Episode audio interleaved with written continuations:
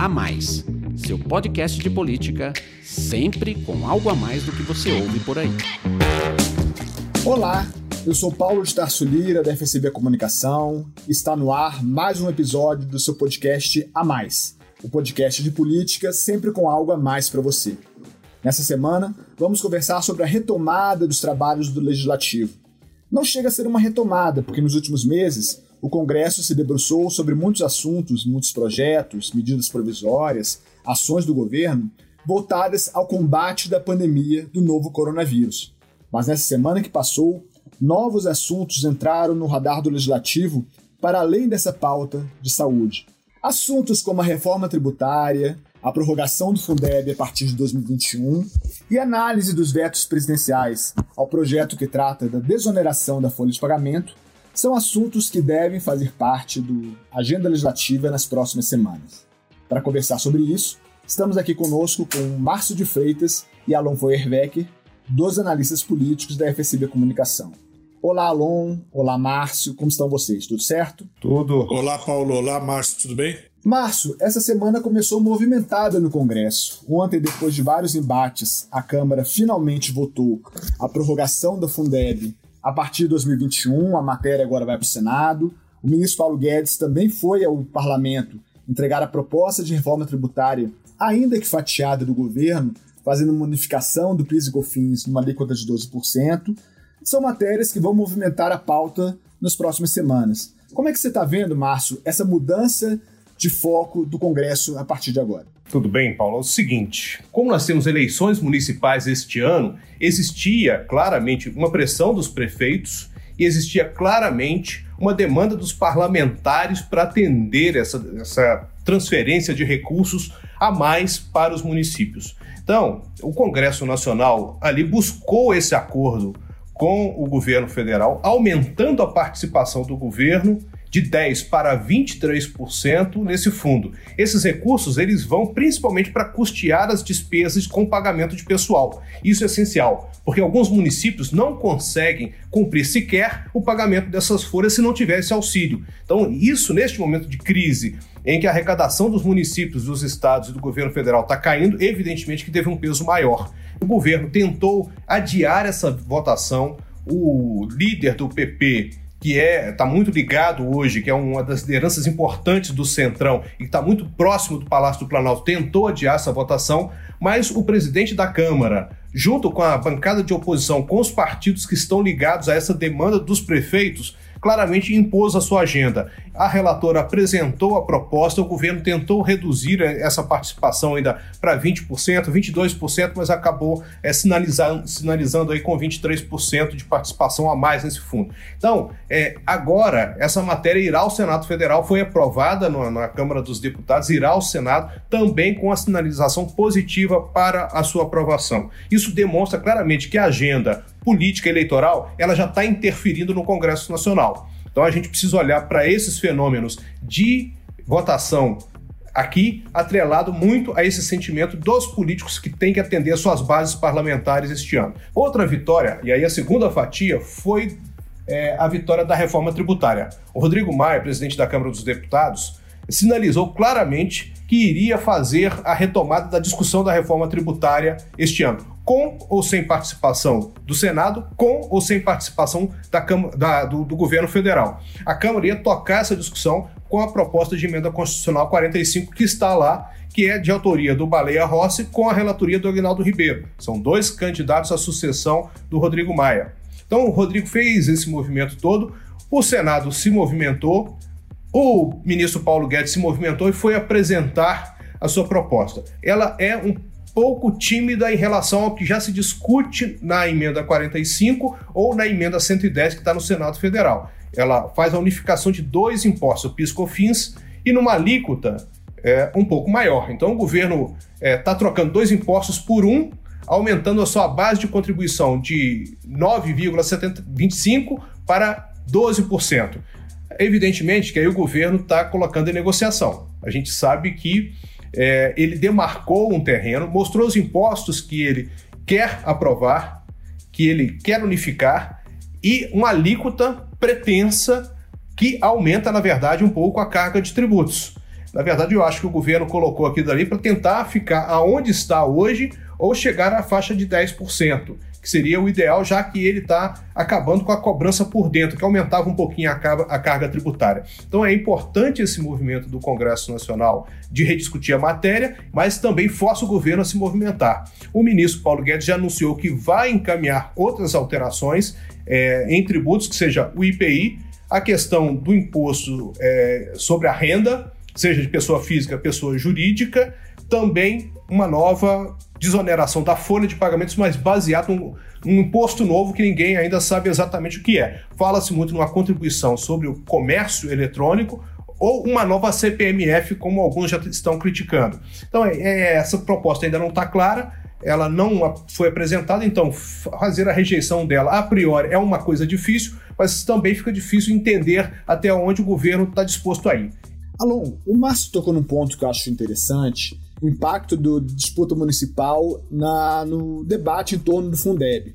Tradicionalmente, a gente está acostumado a acompanhar o Congresso, é, em ano eleitoral, as matérias mais polêmicas são discutidas no primeiro semestre. Mas por conta da pandemia e os trabalhos virtuais, isso não foi possível. Então vai ficar tudo acumulado no segundo semestre, em alguns momentos ainda de forma virtual, em outros momentos de maneira presencial, misturado com debate eleitoral. Você acha que vai haver uma contaminação de fato dessa, desses debates políticos no legislativo? Essa contaminação ela é natural, ela acontece sempre, né? Talvez, Paulo, a gente precise ou deva pensar na possibilidade da, da pandemia até ter imposto uma certa mudança de padrão no comportamento do legislativo, porque, veja bem, os parlamentares vão estar em campanha eleitoral. Agora, como é que vai ser essa campanha eleitoral? Não vai ser uma campanha eleitoral de rua, vai ser uma campanha eleitoral feita muito por meios eletrônicos. Então, se eles estão em casa fazendo campanha eleitoral por meio eletrônico, nada impede que se reúnam também por meio eletrônico e vote as questões da pauta no Congresso. Então, se houver um mínimo aí de, de boa vontade, a gente vê que é possível o Congresso votar as coisas aí no segundo semestre. Tem um ponto que eu queria destacar que é o seguinte: veja o que aconteceu no auxílio emergencial. O governo queria 200 reais, a oposição forçou, passou para 500, depois para 600. Quem é que está faturando politicamente o auxílio emergencial? 600 reais é o governo. E eu diria para você que serão certamente os parlamentares, os candidatos a prefeito, que mostrarem algum alinhamento com o governo. Agora a gente teve a votação do Fundeb, né? Foi votado na Câmara. Essa votação do Fundeb conseguiu ir bastante além do que o governo pretendia e a oposição está apresentando como uma vitória dela. Mas quem é que vai poder dizer que aprovou o Fundeb? Até porque foram mais de 400 votos ali, então não dá para dizer que foi a oposição que votou. Na verdade, votou a oposição e também a base do governo com pouquíssimas dissidências. Quem é que vai poder dizer que aprovou o Fundeb? É o governo. Então, quando você está falando que, que pode haver uma contaminação da pauta legislativa pelo processo eleitoral, é, é, essa contaminação essa ligação é uma ligação certa, porque o governo, se for chamado para a briga pelos candidatos da oposição na eleição de novembro, agora, ele vai poder comparecer já com uma pauta social aprovada no Congresso Nacional. Eu, até correndo o risco de exagerar, diria para você que a oposição está ajudando a criar a pauta social do governo Bolsonaro, por incrível que possa parecer.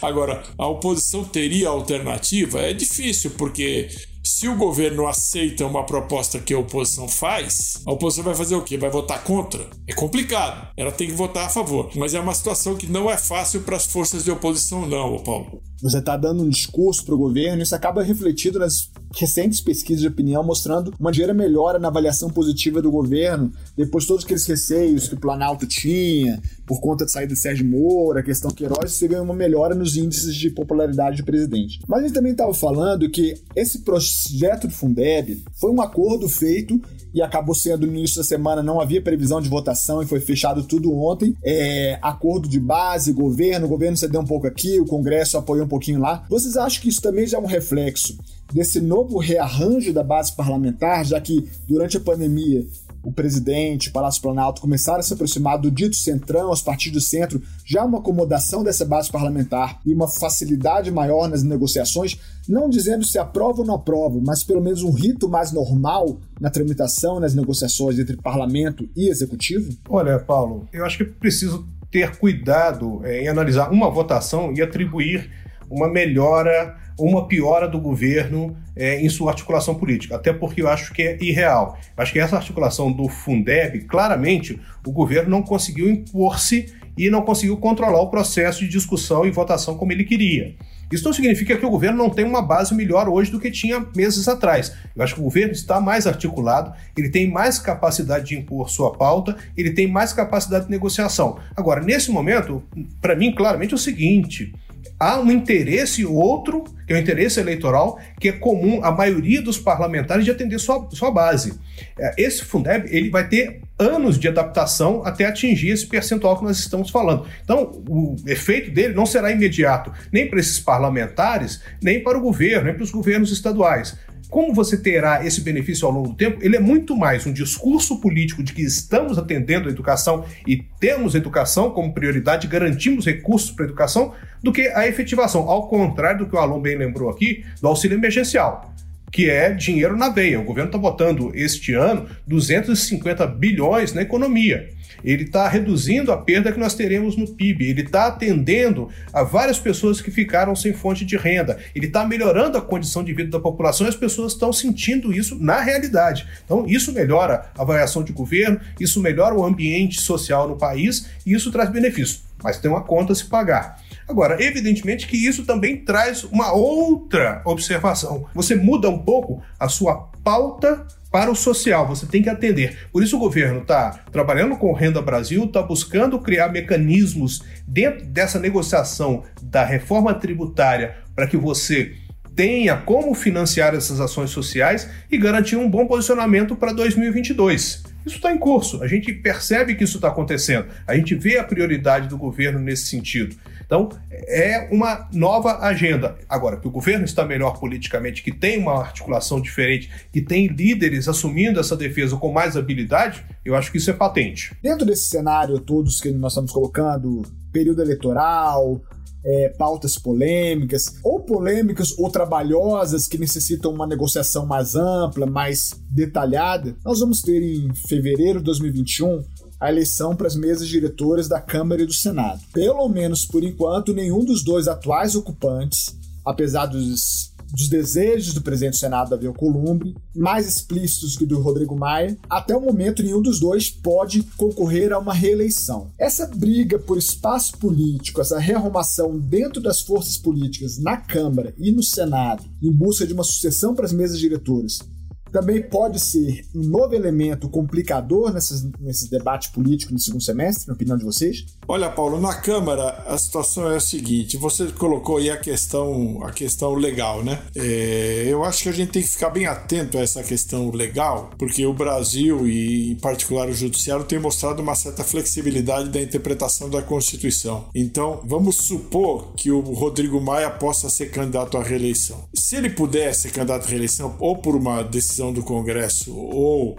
por uma decisão da Justiça, na minha opinião, ele é favorito, porque ele tem ali um contingente de deputados que são fiéis a ele e certamente a maioria dos partidos de oposição da esquerda votaria no Rodrigo Maia contra o candidato do Palácio do Planalto. Se ele não puder ser candidato à reeleição, aí o jogo fica mais aberto. Aí nós vamos ter pelo menos um candidato aí do chamado Centrão que vai buscar apoio no Palácio do Planalto, contra eventualmente um candidato do Rodrigo Maia e talvez um ou mais de um candidato dos, do bloco dos partidos de oposição de esquerda. E aí, nesse jogo, vai ganhar quem conseguir juntar a maioria. Estou sendo redundante aqui, mas é evidentemente que é isso. O risco que qualquer um desses players aí, desses jogadores, corre nesse processo eleitoral é perder, porque uma disputa na Câmara dos Deputados e no Senado o Márcio vai falar sobre o Senado daqui a pouco, é sempre muito arriscada para quem perde. Basta lembrar da derrota da Dilma Rousseff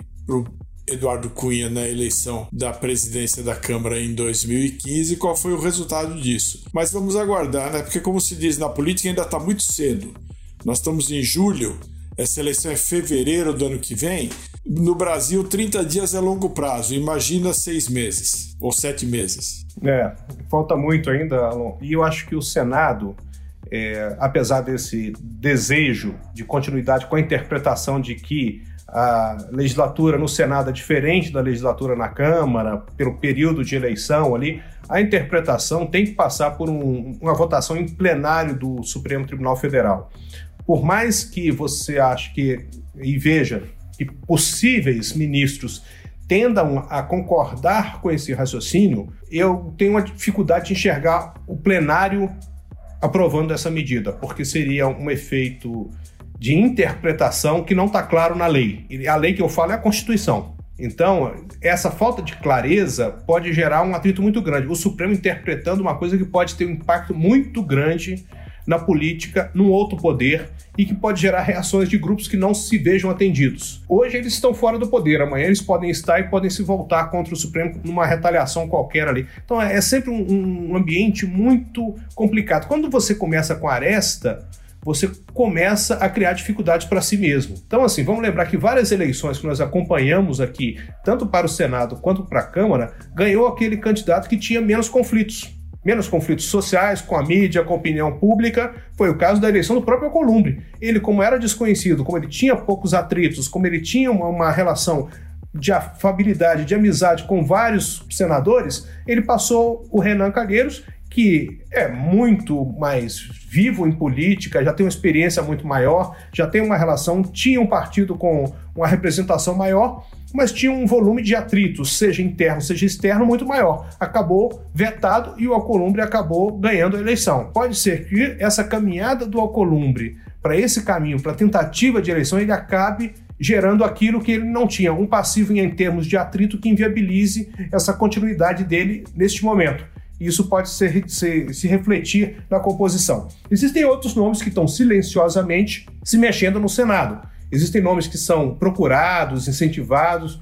Então, o senador Fernando Bezerra, por exemplo, o senador Anastasia, existem nomes que estão se mexendo ali e que podem acabar é, sendo eleitos por essa falta de atritos ou esse menor volume de atritos em relação aos outros candidatos. Chegamos ao final de mais um episódio do seu podcast, nessa semana tratando sobre Congresso. Uma pauta que vai ser extensa, serão vários projetos. Possivelmente debateremos mais sobre esses assuntos em um outro momento. Queria agradecer muito a presença do Alon Feuerbeck, do Márcio de Freitas no nosso bate-papo de hoje. Boa semana a todos e até a próxima. Tchau!